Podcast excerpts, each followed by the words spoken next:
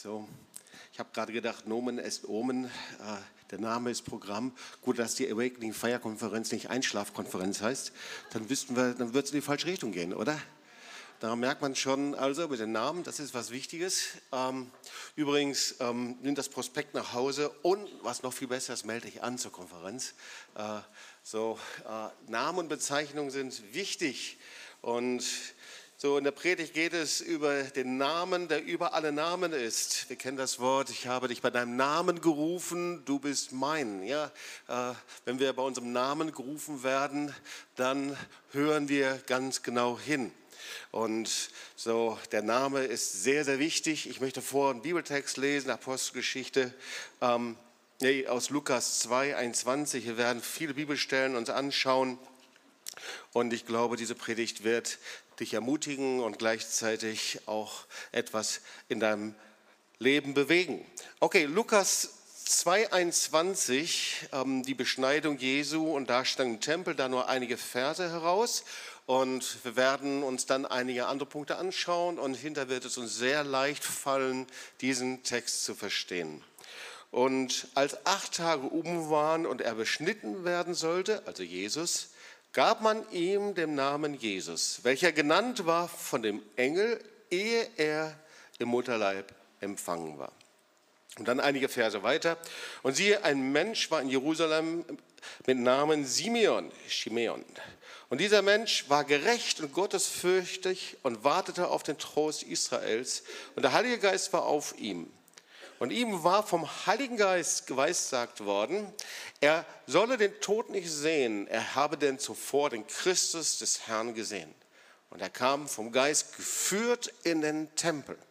Und als die Eltern das Kind Jesu in den Tempel brachten, um mit ihm zu tun, wie es Brauch ist nach dem Gesetz, dann nahm er ihn auf seine Arme und lobte Gott und sprach, Herr, nun lässt du deinen Diener in Frieden fahren, wie du gesagt hast, denn meine Augen haben deinen Heiland gesehen, das Heil, das du bereitet hast vor allen Völkern, ein Licht zur Erleuchtung der Heiden und zum Preis deines Volkes Israels. Ja, also der Name hat eine besondere Bedeutung, als meine Eltern sich überlegt haben, wie soll jetzt Nachwuchs heißen. Ähm, als meine Mutter mit mir schwanger war, dann haben sie in den Stammbaum geschaut und irgendwann im 16. Jahrhundert sind sie auf den Namen Jobs gekommen. Ja. Bei Charlotte war es nicht, ja, nicht so ganz so. Auf jeden Fall die Großmütter, die haben Charlotte geheißen. Also zumindest die eine, die andere hieß, das, ähm, das erzähle ich dir jetzt nicht. Ja.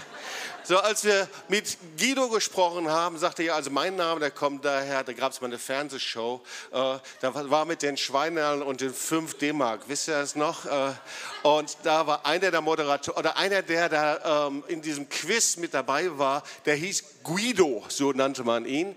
Und äh, Guido sagte, mein Name kommt daher. Also die Namen entstehen mit unterschiedlichen äh, äh, Vorbildern. Natürlich, wir schauen in die Bibel und wir haben ganz viele Sarahs und ganz viele, wie sie auch alle heißen, nach biblischen Vorbildern. Aber es gibt auch negative Namen, so wie wir niemals mehr jemanden nennen würden. Ich kann mich nicht erinnern, dass in jüngster Zeit jemand Adolf genannt worden ist ähm, oder Hamann oder irgendwie so.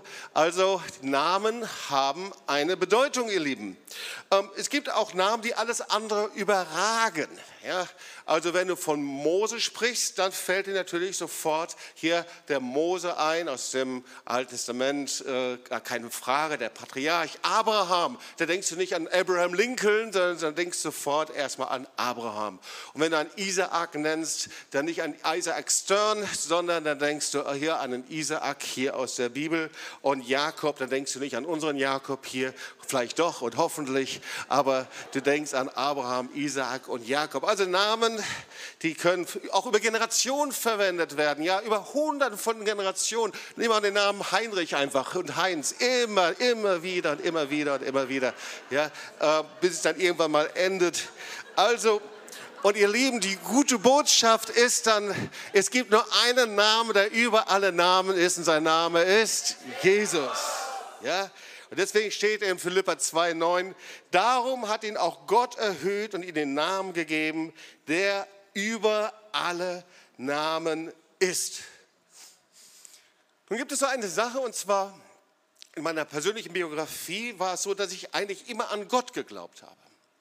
Und an Gott zu glauben ist gar nicht so das große Problem, wenn du dich mit Menschen unterhältst an einem Arbeitsplatz oder du bist hier. Wir glauben an Gott.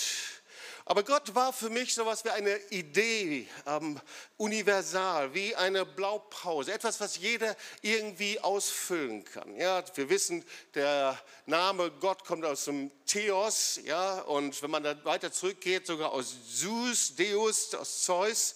Also irgendwie der unpersönliche Gott, der unnahbare Gott der Gott, den man irgendwie selber sich ausfüllen kann. Und so war das bei mir auch. Gott also, der verbunden war, natürlich mit lauter positiven Werten, ja, mit Hoffnung und Frieden und mit Glaube und allem Möglichen. Und das war die Prägung einfach in meiner Familie. So, mein Vater war Humanist, war Freimaurer und äh, wenn wir uns unterhalten haben, dann sagte er, Jobst, Gott ist einfach in jeder Religion und äh, er ist alles in einem. Jeder kann nach seiner Fasson selig werden. Aber dann am Ende seines Lebens, dann kam er dann zu mir und sagte, Jobst, du hast gefunden, wonach ich mein Leben lang gesucht habe. Also ich hatte an einen Gott geglaubt ähm, und dann kamen aber irgendwann mal Freunde und mein größtes Problem war, warum soll ich denn eigentlich an Jesus glauben? Ich glaube doch an Gott. Wo ist denn da der Unterschied? Ich habe sogar zu Gott gebetet. Aber der Glaube an Gott sagt, meine Freunde, er rettet dich nicht. Allein der Name rettet dich nicht. Es ist eine Person, die dich retten kann. Du musst eine Beziehung zum lebendigen Gott haben und die einzige Tür zu ihm ist der Name Jesus. Es gibt nur einen Weg, eine Rettung, ein ewiges Leben. Und ich weiß noch, wie wir diskutiert haben, Nächte durch. Und ich dachte, es ist unglaublich, wie man umgeht. Und die haben so richtig den evangelistischen Holzhammer bei mir draufgehauen. Du glaubst, ich glaube, du glaubst nicht. Ich sagte, doch, ich glaube, ich glaube. Und dann sagte sie, aber der Name Jesus. Der, der Name Jesus ist die Tür. Er ist der Retter, er ist der Erlöser. Der Name Jesus. Und ihr Lieben, ich erzähle das, weil es nicht um das Prinzip Hoffnung geht, weil wir in einer ähnlichen Zeit sind, in der immer wieder über Gott gesprochen wird, überall in allen möglichen äh, Situationen, auch in der Gemeinde von Gott gesprochen wird. Aber ihr Lieben, es geht nicht um Prinzip Hoffnung, es geht nicht um den Weltfrieden, es geht nicht um eine religiöse Geistzeit, es geht auch nicht um eine neue Ökoreligion, es geht auch nicht um die Heilsbringerin und Lichtgestalt Greta Thunberg, es geht nicht um Askese, es geht nicht um ein schlechtes Gewissen, um irgendetwas, sondern das Wort Gottes sagt, es gibt in keinem anderen Namen Heil als im Namen Jesu. Und Rainer Bonke würde sagen, weil wir ihn lieben und gerade immer wieder an ihn denken und vermissen und gleichzeitig uns freuen über den Segen, den er hinterlassen hat. Es gibt nur einen, der dein Minus in ein Plus verwandelt. Ja? Und es gibt nur einen Weg, eine Wahrheit, ein Leben. Ihr Lieben, Facing 2020, ich habe jetzt die letzten Wochen immer wieder mal über dieses Thema gesprochen. Eigentlich geht es ja nur darum, dass wir uns innerlich vorbereiten auf die Zeit, die auf uns zukommt. Und ich bin davon überzeugt, dass wir an der Schwelle stehen von einem Jahrzehnt, in dem der Name Jesu entscheidend sein wird. Der Name Jesu, wissen wir, ist das Kennzeichen von Rettung oder Erlösung. Aber der Name Jesu ist auch der Leitstrahl in, einem Zeit, in einer Zeit religiösen Verwirrung. In einer Zeit, in der viele irgendwie schon christlich leben und große Bewegungen da sind und man fragt sich, hm, wie kommt denn das zusammen eigentlich?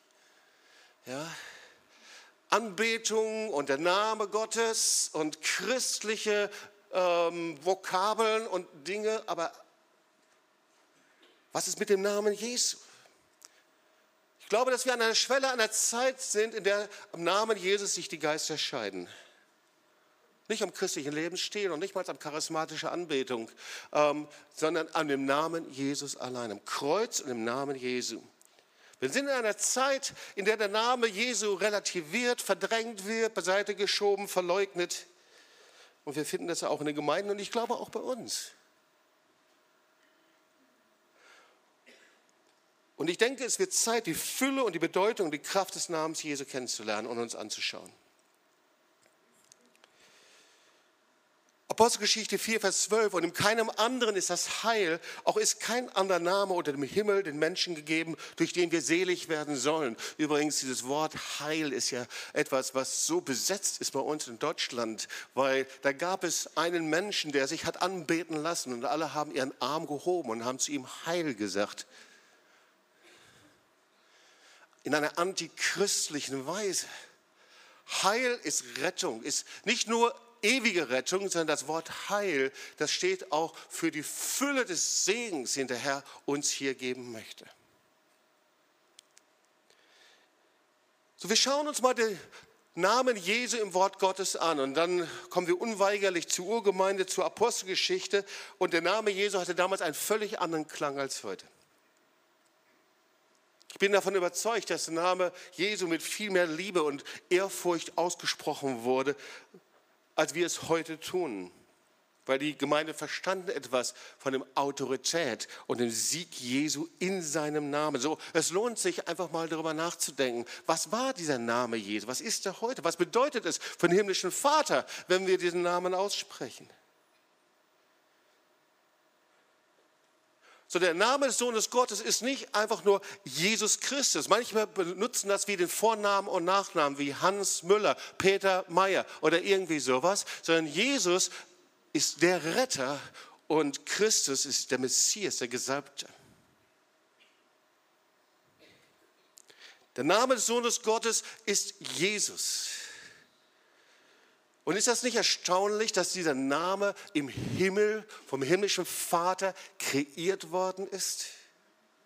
Da waren also nicht Maria und Josef, die sich einen Namen überlegt hatten, sondern er kam direkt vom Himmel. Wir haben heute das in der Lesung gehört, das hat mir gefallen, dass wir das vorgelesen haben, Matthäus 1, 21. Ja, Maria war schwanger vom Heiligen Geist. Josef dachte daran, sie heimlich zu verlassen. Und dann erschien im Traum ein Engel des Herrn. Er sagte, du sollst Maria, deine Frau, zu dir nehmen. Und dann Vers 21, und sie wird einen Sohn gebären, dem sollst du den Namen Jesus geben, denn er wird sein Volk retten von ihren Sünden. Es war also eine Anweisung von oben. Ihr sollt ihn Jesus nennen. Christus ist der Messias, der verheißene Gesalbte des Herrn. Und hier sehen wir, wenn wir das ganze Neue Testament uns anschauen, dass im Bewusstsein der Apostel und in der Gemeinde der Name Jesus immer der Name des gekreuzigten und auferstandenen Herrn ist. Der Messias trägt im Himmel für alle Ewigkeit den Namen Jesus. Das hat nie aufgehört. Wir sehen, wie Paulus auf dem Weg nach Damaskus dem auferstandenen Jesus begegnet, Apostelgeschichte 9, 3 bis 5. Und wir kennen die Geschichte, er fiel auf die Erde, hörte eine Stimme, die sprach zu ihm, Saul, Saul, warum verfolgst du mich? Er aber sprach, Herr, wer bist du? Und der auferstandene Herr sagte, ich bin Jesus, den du verfolgst. Ich bin Jesus, den du verfolgst. Philippa 2, Vers 9 bis 10. Darum hat ihn Gott auch erhöht und ihm den Namen gegeben, der jeden Namen überragt. Das heißt, als Jesus auferstanden war, da hat der Herr diesen Namen erneuert. Das ist der Name Jesu, der im Himmel und auf der Erde und in der Hölle eine unendliche Kraft hat. Das können wir hier nachlesen. Auf das in den Namen Jesu sich jedes Knie beugt, sowohl der himmlischen wie der irdischen und der unterirdischen, überall im ganzen Universum. Dieser Name ist nicht einfach irgendein Name, sondern jedes Knie anerkennt die Herrschaft Jesu. Ich kam auf diese Predigt vor einigen Wochen. Ich las die Apostelgeschichte und weißt du, ich habe schon viel über den Namen Jesu nachgedacht, den Namen Jesu gelernt und davon gehört. Aber da war so in der Apostelgeschichte 3 und 4, als ob mir etwas entgegengesprungen ist, denn ich sah immer wieder, wie der Name Jesu so stark erwähnt wurde und so wichtig und so zentral war. Und ich dachte, hm, Herr, ich glaube, ich muss etwas lernen, damit ich nicht an etwas vorbeigehe, das du uns lehren möchtest in dieser Zeit. Da ist also die Geschichte von der Heilung des Gelähmten. Und Petrus kommt an ihm vorbei und dann sagt er, wir kennen das, Silber und Gold habe ich nicht, was ich aber habe, das gebe ich dir. Und dann im Namen Jesu Christi von Nazareth, im Namen Jeschuas, des Gesalbten, des Messias, steh auf und geh umher. Und wir wissen, der Gelähmte wurde geheilt und Petrus fängt dann an zu predigen und dann Apostelgeschichte 3, 16, 10 Verse weiter. Und durch den Glauben an seinen Namen, ja, durch den Glauben an den Namen Jesu, hat sein Name diesen, den ihr seht und kennt, stark gemacht. Der Name Jesu. Lange Zeit war es so, dass ich gedacht habe, Mensch, das ist irgendwie mystisch. Immer nur der Name Jesus. Ist doch Jesus selbst. Was ist der Unterschied? Der Name oder was ist in diesem Namen drin? Und irgendwie fing ich an zu verstehen, wenn Gott diesen Namen kreiert am Himmel, dann wird er ja nicht irgendwo denken, ach, dieser Name hört sich aber hübsch an, den gebe ich jetzt einfach mal meinen Sohn, sondern da steckt alles vom Himmel drin. Alle Herrlichkeit, alle Kraft, alles, was der himmlische Vater präsentiert, muss in diesem Namen enthalten sein. Und dann sehen wir im Kapitel 4, wie dann Petrus vor dem Hohen Rat ist. Und sie fragen ihm, aus welcher Kraft, in welchem Namen habt ihr das getan? Das heißt also, auch die hohen Priester hatten also ein Verständnis, dass in diesem Namen Autorität und Kraft ist. Also sie sagen nicht, welche Person hat euch veranlasst, sondern sie fragen, in welchem Namen habt ihr das getan? Und dann antwortet Petrus im Namen Jesu Christi, den ihr gekreuzigt habt, den Gott von den Toten auferweckt hat. Durch ihn, durch ihn steht dieser hier gesund. Ich habe es im Namen Jesu getan. Und in Vers 12, und in keinem anderen ist das Heil. Das griechische Wort ist Soteria, das ist die Fülle des Segens. In keinem anderen ist Rettung. In keinem anderen ist die Ewigkeit. Und auch ist kein anderer Name unter dem Himmel den Menschen gegeben, durch den wir sollen selig werden. Deswegen gibt es so viele, die sich als Heilsbringer darstellen.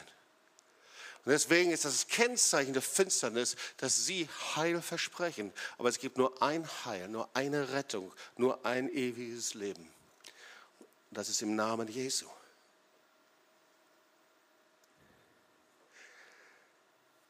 Wir können uns nur ungefähr vorstellen, wie groß die Bedeutung vom Namen Jesu im Himmel ist. So, es gibt so ein paar Punkte im Neuen Testament, da kann man das herausfinden, weil äh, wir leben ja nicht nur hier in dieser sichtbaren Welt, sondern wir sind umgeben von der Wolke der Zeugen und der unsichtbaren Welt. Und das ist herrlich. Und der Rainer Bonke, der geht jetzt nicht durch den Kanal der Finsternis, sondern er wird von, von seinen Früchten und von einer Armee von Menschen empfangen, ja, durch die, äh, die durch ihn und durch seine Botschaft gerettet worden sind. Der Name Jesus. Also Josef gab seinem Sohn den Namen Jesus, weil der Engel ihn darum gebeten hat. Und dann sehen wir in Philippa 2, bei der Auferstehung Jesu wurde ihm dieser Name zum zweiten Mal als Ehrentitel vergeben. Darum hat ihn Gott erhöht und hat ihm wieder zum zweiten Mal den Namen gegeben, der über alle Namen ist. Und ich stelle mir das so vor, als Jesus dann zum Vater kam, der Auferstandene, nach der Himmelfahrt, hat der Vater ihn angeschaut und hat gesagt, mein Sohn, dieser Name, das ist die Proklamation und das Siegel, dass du deinen Auftrag vollendet hast, dass du ihn ausgeführt hast. Es ist meine feierliche Bestätigung, dein Name ist über alle Namen, ist mein Siegel. Du hast nicht nur das angefangen, sondern du hast dein Werk vollendet. Und deswegen erhöhe ich dich. Weißt du, als Gott seinen Sohn erhöht hat, erhöht es, groß machen, ja, erhöhen heißt ihn über alles andere groß machen und zu ehren. Da hat er ihm den Namen Jesu mit einem bestimmten Zweck gegeben. Und der Zweck ist, dass in diesem Namen sich alle Menschen beugen und ihn anbeten. Der Zweck war, dass der Gott, der himmlische Vater wollte, dass allein in diesem Namen, im gesamten Himmel und in allen Regionen des Himmels, überall, in allen Facetten, dieser Name angebetet wird. Die Anbetung des gesamten Himmels hat immer einen Fokus. Das ist Jesus. Ein Fokus ist Jesus. Offenbarung 5, Vers 11. Und ich sah und ich hörte eine Stimme vieler Engel um den Thron und um die Wesen, um die Ältesten her. Wir wissen gar nicht, was das ist, die Wesen, die Ältesten. Ihre Zahl war 10.000, 10.000, viel tausend mal tausend. Die sprach mit großer Stimme, das Lamm das Jesus. Das geschlachtet ist, ist würdig zu nehmen Kraft und Reichtum und Weisheit und Stärke und Ehre und Preis und Lob und jedes Geschöpf. Jedes Geschöpf, das im Himmel ist und auf Erden und unter der Erde und auf dem Meer und alles, was darin ist, hörte ich sagen, wir beten Jesus an, dem, der auf dem Thron sitzt. Wir sind in unserer Bestimmung, diesen Namen anzubeten. Und dem Lamm sei Lob und Ehre und Preis und Gewalt von Ewigkeit zu Ewigkeit. Und die ganze Herrlichkeit, die ganze Himmel war erfüllt mit der Herrlichkeit Gottes. Wir können nachlesen, dass die Herrlichkeit des Licht Gottes so groß war, dass es alles erstrahlte und die Stadt Offenbarung 21 bedarf keiner Sonne noch des Mondes. Denn die Herrlichkeit Gottes erleuchtete sie. Und ihre Leuchte ist das Lamm. Und die Völker und die Nationen werden wandeln in ihrem Licht und die Könige auf Erden werden ihre Herrlichkeit in sie bringen. Das war die Herrlichkeit Gottes und ist die Herrlichkeit Gottes im Himmel. Und im Zentrum ist Jesus als das Lamm. Das ist die Herrlichkeit Gottes, die so stark ist, dass sie alle Regionen der himmlischen Welt taghell erleuchtet werden. Offenbarung 22, Vers 5. Und es wird keine Nacht mehr sein. Sie bedürfen nicht des Lichts einer Lampe und nicht des Lichts der Sonne. Denn Gott der Herr wird über ihn leuchten. Sie werden regieren von Ewigkeit zu Ewigkeit. Wow, Amen. Und da sind die Engel. Wir lesen das nach, die Engel beten Jesus, den Namen Jesu an. Und er hat für sie eine besondere Bedeutung. Sie tragen diesen Namen an ihre Stirn. Offenbarung 22, Vers 3 und 4. Und der Thron Gottes und des Lammes wird in der Stadt sein und seine Knechte werden ihm dienen. Ich weiß gar nicht, sind es Engel oder sind das dann die Heiligen, die vom Herrn schon sind? Ich weiß es nicht. Aber alle, die im Himmel sind, Sie werden diesen Namen an ihrer Stirn haben. Und das ist das Zeichen, ihr Wesen ist geprägt von Jesus. Geprägt so wie er ist. Ist das Kennzeichen all derer, die durch das Blut des Lammes erlöst sind. Ihr Lieben, wir sollen nicht denken, dass wir am Thron des Lammes anbeten, in seiner Herrlichkeit und vor ihm sind, wenn wir hier nicht damit anfangen wenn wir ihn hier nicht ehren, wenn wir hier an ihm vorbeigehen.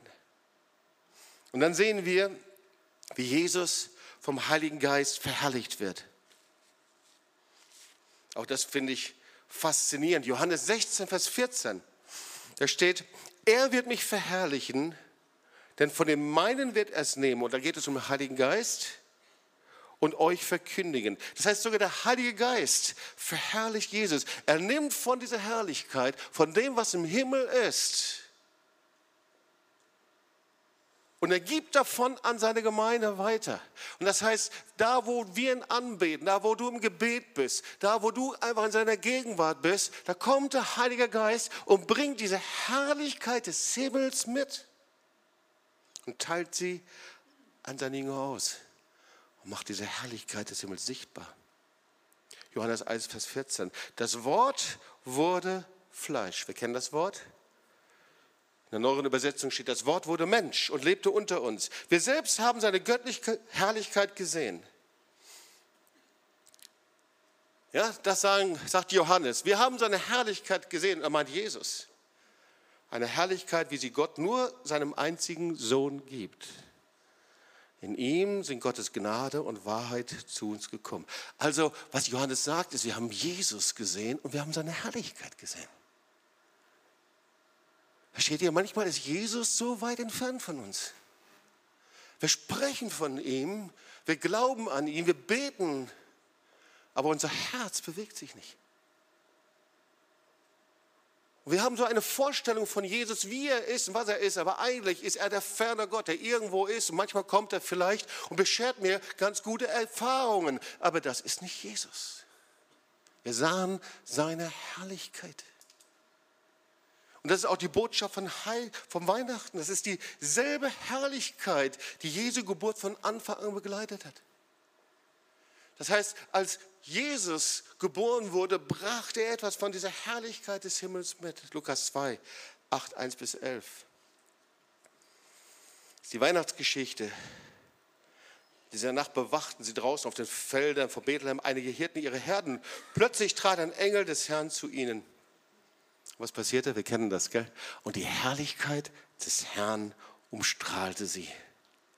Die Hirten erschraken sehr, aber der Engel sagte, fürchtet euch nicht. Ich verkünde euch eine Botschaft, die das ganze Volk mit großer Freude erfüllen wird.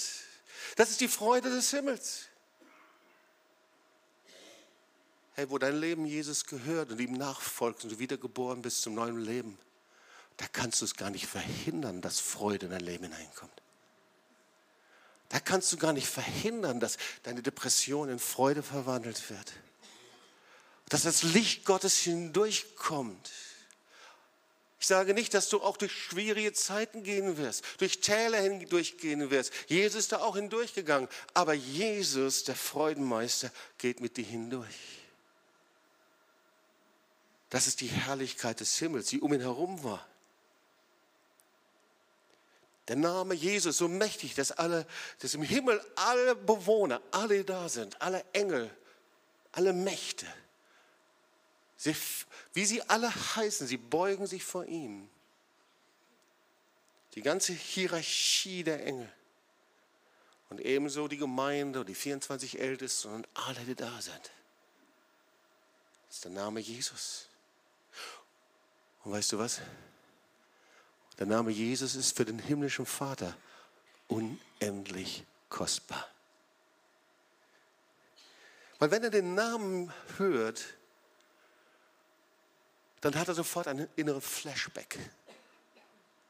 Weil er sieht den ganzen Weg Jesu, sein Leiden, sein Opfer. Er sieht einfach den Weg, den sein Sohn gegangen ist. Du darfst ja nicht vergessen, dass der himmlische Vater mit dem Jesus von Anfang an vereint war. Und dann, so lesen wir es in Philippa 2, 9 bis 11, hat Jesus seine königliche Würde, sein Kron niedergelegt. Und er, der das ganze Universum geschaffen hat, alle Ozeane dieser Welt, machte sich kleiner und kleiner und noch kleiner und noch kleiner und erniedrigte sich und noch kleiner, bis er endlich in den Körper eines, kleinen, eines kleinen Babys hineinpasste. Er erniedrigte sich, er wurde zu einem ungeschützten Kind, der Sohn des lebendigen Gottes. da lag er an dem Ort der größten Demut, schutzlos in der Krippe, kein romantischer Ort, und in dieser Situation, da bekam er den Namen, der über alle Namen ist. Dem Ort der größten Schutzlosigkeit, Kühle, Kälte, im Stall, es stank. Da war nichts zu sehen von Herrlichkeit. Da bekam er den Namen Jesus. Und mit dem Namen Jesus für den Vater der ganze Weg Jesu verbunden, von der Krippe bis zum Kreuz.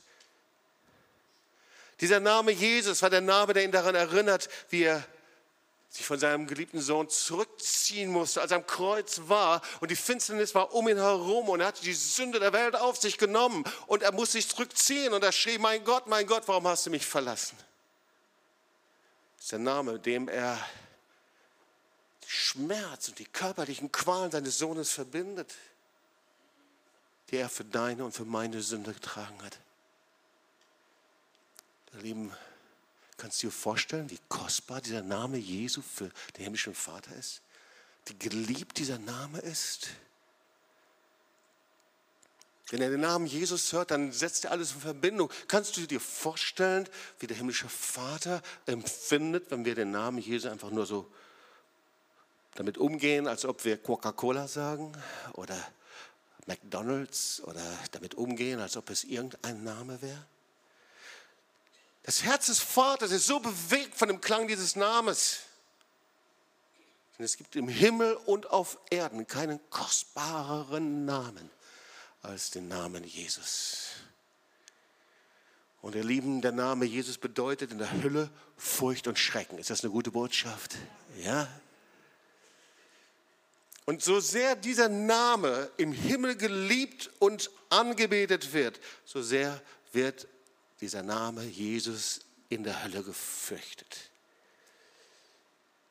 Und als Jesus schrie, es ist vollbracht, ja, wir wissen ja, da bebte die Erde in den Grundfesten.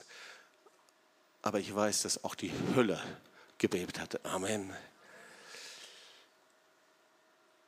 Wir wissen, dass das Wort Gottes sagt, dass der Schuldbrief ist zerrissen worden. Lukas 11, 22. Jesus hat dem Teufel seine gesamte Waffenrüstung abgenommen. Lukas 1, 22. Wenn aber ein Stärker über ihn kommt und überwindet ihn, so nimmt er ihm seine Rüstung, auf die er sich verließ, und verteilt die Beute. Lukas 1, 22. Kolosser 2, Vers 15. Er hat die Mächte und Gewalten ihrer Macht entkleidet, sie öffentlich zur Schau gestellt. Und gleichzeitig 1 Timotheus 1, Vers 10 hat er die Schlüssel des Todes und der Hölle dem Teufel aus der Hand genommen. Das ist sein Name, der über alle Namen ist. Sein Name ist Jeshua. So wurde er genannt. Könnt ihr es mal verändern jetzt hier? Jeshua. Sein Name, der über alle Namen ist. Sein Name ist Jesus. Jesus. Du kannst dir deinen Namen, deine Sprache herausnehmen. Jeshua. Setzt sich zusammen aus einem hebräischen Jod, aus einem Shen, aus einem Wav und aus einem Ayin. So heißen die Buchstaben aus dem hebräischen Alphabet. Und ich habe ja zu Beginn gesagt, hm, Jesus hat sich diesen Namen, oder der himmlische Vater hat sich diesen Namen nicht ausgedacht und hat gedacht, naja, äh, das klingt einfach hübsch. Ich glaube auch, dass noch nicht mal ist, dass er gedacht hat, naja, der Name heißt Retter, das ist ja auch schon mal gut, sondern ich glaube, dass im ganzen Namen etwas von der Herrlichkeit Gottes enthalten ist. Und dann fing ich an, so ein bisschen, wirklich nur so ein bisschen an der Oberfläche zu kratzen. Vielleicht auch, um dich neugierig zu machen über die Weihnachtstage, dass du noch ein bisschen tiefer schöpfst. Also Jeshua. So, beginnen mit dem Jod. Ich habe schon mal darüber gepredigt, das ist der kleinste und einzige Buchstabe, dem eine Bibelstelle direkt zugeordnet werden kann und ist immer der Ausdruck von etwas, was ganz klein ist. Ist der kleinste Buchstabenalphabet. Ich habe mal darüber gepredigt, dass die größten Dinge mit dem kleinsten Buchstaben anfangen. Jerusalem, Je Yahweh, Jeshua. Und gleichzeitig ist beim hebräischen Alphabet immer so, dass auch Zeichen dargestellt werden. Es ist die Darstellung einer ruhenden, rechten, einer segnenden Hand. Hand heißt Yad auf Hebräisch. Warum rechts? Weil er sitzt zur Rechten Gottes. Und warum der kleinste Buchstabe? Weil er erniedrigte sich selbst. Weil hier hast du Philippa 2, 9 bis 11. Er erniedrigt, er machte sich kleiner und kleiner und kleiner. Das heißt, das hast du hier schon in diesem Buchstaben. Und es ist der gleiche Anfang wie Yahweh. Name des Schöpfers, der Name Gottes. Er sitzt zur Rechten Gottes, das Jod. Der zweite Buchstabe ist das Shin. Das ist der 21. Buchstabe des hebräischen Alphabets und besteht aus drei Säulen. Siehst du das dort? Und manchmal interessiert mich auch, was unsere jüdischen Freunde und die Rabbiner dazu sagen. Und sie sagen, die hat immer eine dreifache Bedeutung. Es ist wie eine Krone. Und der Zahlenwert, ihr wisst ja, dass im hebräischen Alphabet die Buchstaben immer einen Zahlenwert haben. Der Zahlenwert ist 300.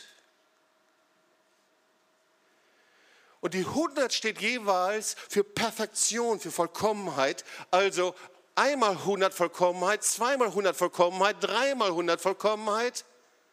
Das ist der Vater und der Sohn und der Heilige Geist. Und gleichzeitig die Krone. Jesus als König. Dann haben wir als nächsten Buchstaben den Waff.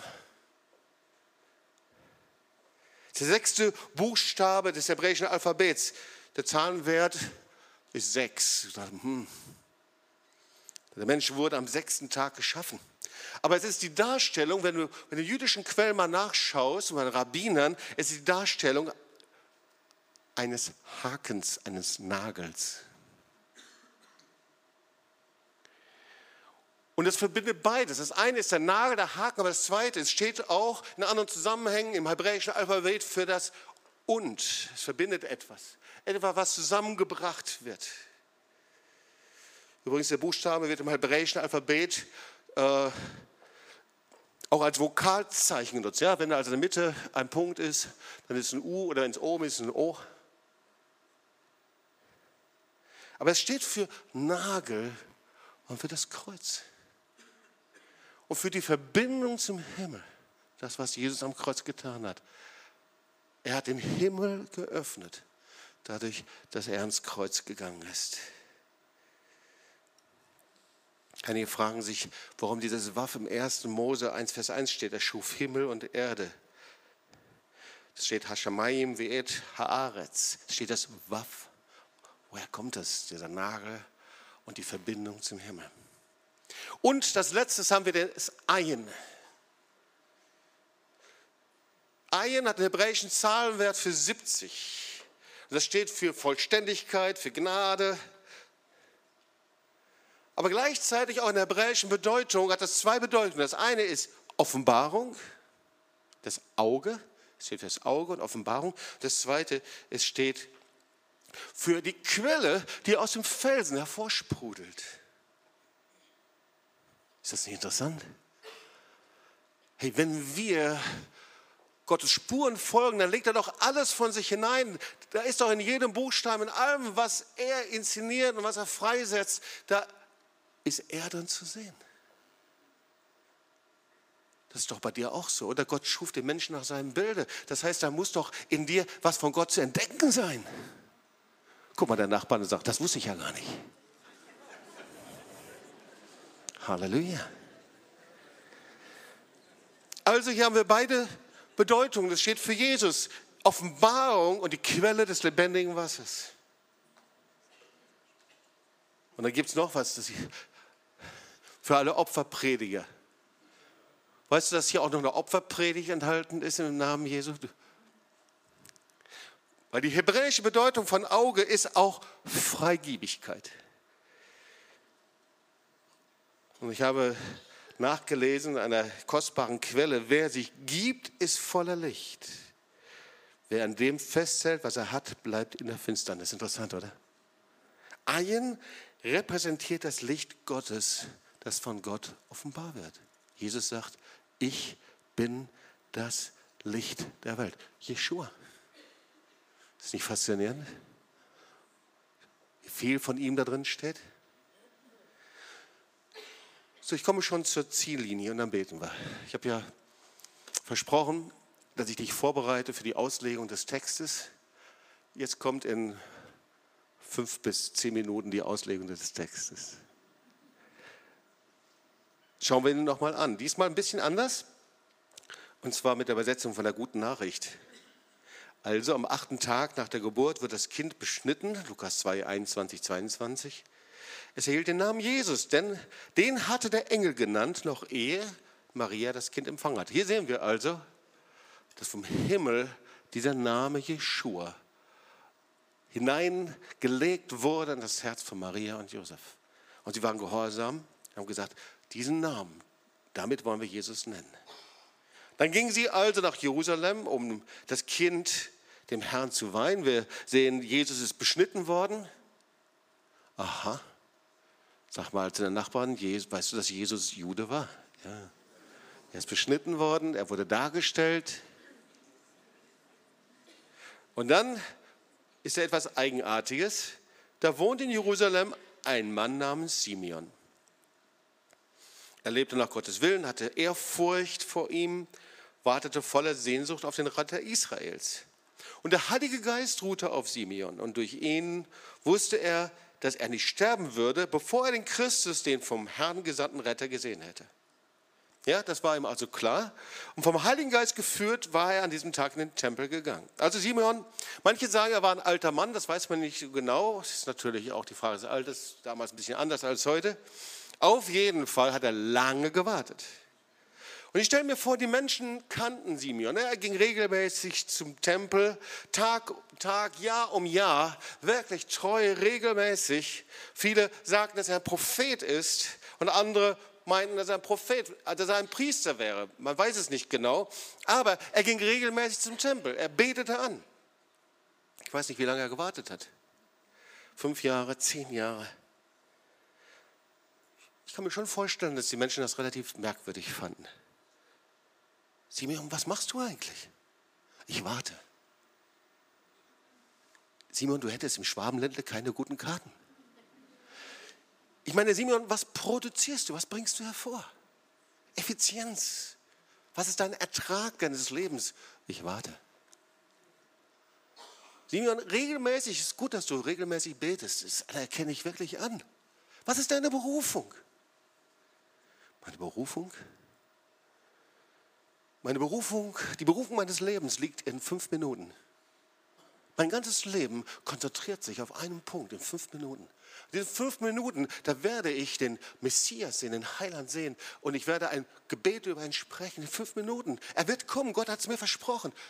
Simon, du bist merkwürdig, du musst doch noch andere Dinge machen. Wer sagt dir denn, dass du ihn treffen wirst? Du wirst ihn verpassen. Fünf Minuten, hey, wie schnell kann das sehen und kann das sein, dass du gerade was anderes zu tun hast? Stell dir mal vor, du machst gerade Urlaub oder du hast gerade einen Problemfall in deiner Familie oder aber du bist krank und kannst nicht zum Tempel. Es gibt so viele Gründe, dass du nicht zum Tempel gehen kannst.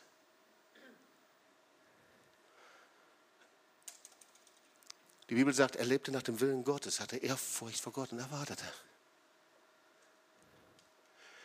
Und wir sehen auch, dass der Heilige Geist auf ihm war. Er vertraute der Verheißung Gottes. Er hielt zuletzt, bis zuletzt dran fest. Sein Leben war auf eine Begegnung ausgerichtet. Eine Begegnung, die sein ganzes Leben veränderte. Eine Begegnung veränderte sein Leben. Das war Sinn und Ziel seines Lebens. Und Gott sei Dank, er war dem Heiligen Geist gehorsam. Und wir lesen hier, da gab es eine Punktlandung in seinem Leben. Exakt an dem Tag, genau in der Stunde, in der Maria und Josef mit Jesus zum Tempel kamen, da wurde er vom Heiligen Geist geführt. Ihr Lieben, da gab es kein Handy, kein WhatsApp, keine Chats, kein Internet, keine Nachrichten. Hi, Maria und Josef kommen, ganz genau. Kein Ortungssystem, wo du stallen kannst, wo der andere ist. Stalken, ja, stalken kannst, wo der andere ist. Er wurde vom Heiligen Geist geführt. Und Simeon kam zum Tempel im entscheidenden Augenblick und da sah er viele, viele Familien. Hunderte an diesem Tag. Hunderte kamen vorbei. Opfer, Anbetung, Reinigung, Beschneidung. Aber dann sah er in seinem Geist Maria, Josef, aber er sah die beiden vorbei. Er sah Jesus. Und da sah er die Herrlichkeit Gottes auf ihm.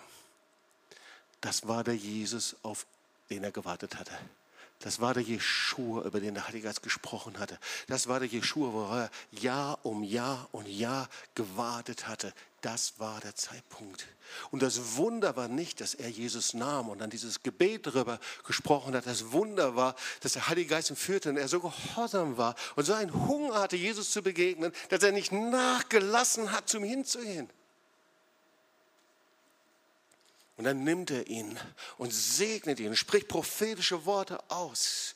Und zwar Worte, die von Millionen und Millionen, und Milliarden Menschen von der damaligen Zeit bis heute gelesen werden. Warum war das so wichtig? Und was wäre passiert, wenn er diesen Augenblick verpasst hätte?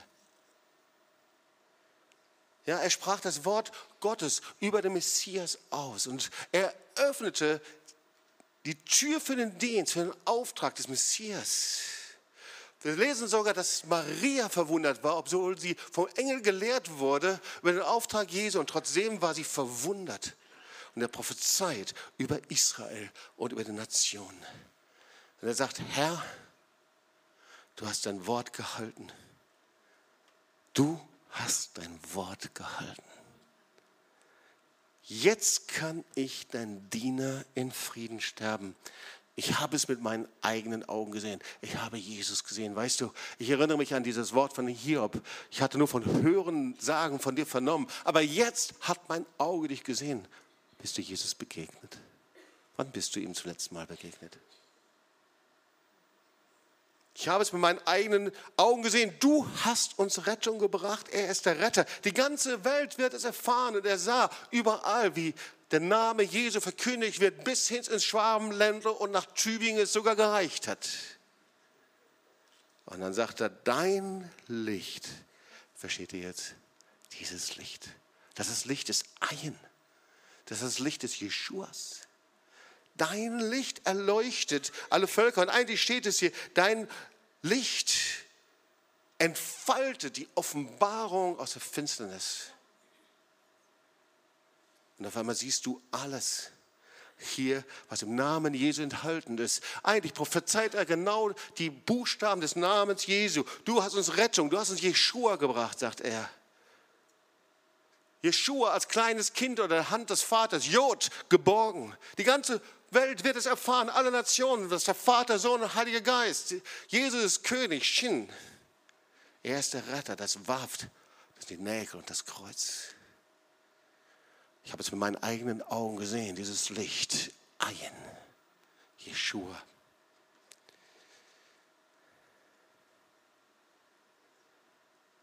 Ich weiß nicht, wie es dir geht. Aber ich habe so eine Sehnsucht, Jesus zu begegnen und immer wieder zum Hinzukommen, näher zum Hinzukommen. Ich weiß nicht, wie es dir geht, aber vielleicht ist in dir, dass du sagst, ich muss Jesus kennenlernen. Vielleicht ist es heute, dass du heute so einen Zeitpunkt hast, wie es beim Simeon war, so ein, genau so einen Zeitpunkt, den du nicht verpassen darfst. Wenn Simeon nicht gehört und sich nicht hätte ziehen lassen, nicht gegangen wäre, er hätte diesen Zeitpunkt verpasst. Ich weiß nicht, was passiert wäre. Aber vielleicht ist heute so ein Zeitpunkt in deinem Leben, Jesus zu begegnen. Er will in dein Leben hinein. Er will dieser Jeshua HaMashiach. Und vielleicht ist heute so eine Punktlandung in deinem Leben, kurz vor Weihnachten. Eine Punktlandung, ganz persönlich, hier in diesem Gottesdienst, wo die Punktlandung Gottes bei dir stattfindet. Und er ist der Retter Jeshua. Aber ein Retter, ihr Lieben, der, der läuft nicht nur einfach hinter mir her, sondern ich muss ihn ergreifen. Ein Retter, der da ist, der seine Hand ausstreckt, da muss ich auch meine Hand ausstrecken. Ich muss festhalten. Und wenn ich loslasse, dann falle ich in die Tiefe. Er ist der Retter. Und er ist der Herr. Und vielleicht bist du hier, dass du sagst, Jesus, ich möchte dich kennenlernen. Ich möchte dich neu kennenlernen. Ich brauche dich. Vielleicht, Herr, ich möchte dich neu lieben. Ich war eigentlich so weit entfernt. Alles kenne ich. Ich wusste. Ich weiß, dass ich gerettet bin. Aber eigentlich mein Herz, mein Herz war so stumpf. Komm, lass uns doch mal ehrlich sein. Wir sind oft so religiös eingewickelt. Lass uns doch ehrlich sein und komm einfach zu mir hin. Ergreife ihn. Vielleicht bist du so ein Simeon. Du wartest Jahr um Jahr um Jahr auf deine Gelegenheit. Und du denkst darüber nach, was du alles verpasst hast und was du alles tun könntest und wie effizient dein Leben war und was du alles hättest machen können. Und der Herr sagt, hey, du wartest auf den wichtigsten Zeitpunkt, dass du Jesus siehst und Jesus begegnest. Vielleicht sind es nur fünf Minuten, die alles verändern in deinem Leben. Diesem Jesus möchte ich folgen. Diesem Jesus diene ich. Dieser Jesus, der mit seiner Herrlichkeit vom Himmel herabkommt. Auf diesen Jesus lohnt es sich zu warten. Und dass er wiederkommt, ihr Lieben, ist kein religiöses Geschwätz, sondern die ganze Geschichte des Wortes Gottes. Alles ist ausgelegt auf den wiederkommenden Herrn. Aber wir warten nicht in einem Kokon, sondern er kommt zu denen, die ihn lieben. Und er liebt dich so sehr, dass dein Leben, mein Leben zu kostbar ist, als dass wir mit unserem Herzen weit entfernt sein könnten. Komm, lass uns aufstehen und wir wollen beten.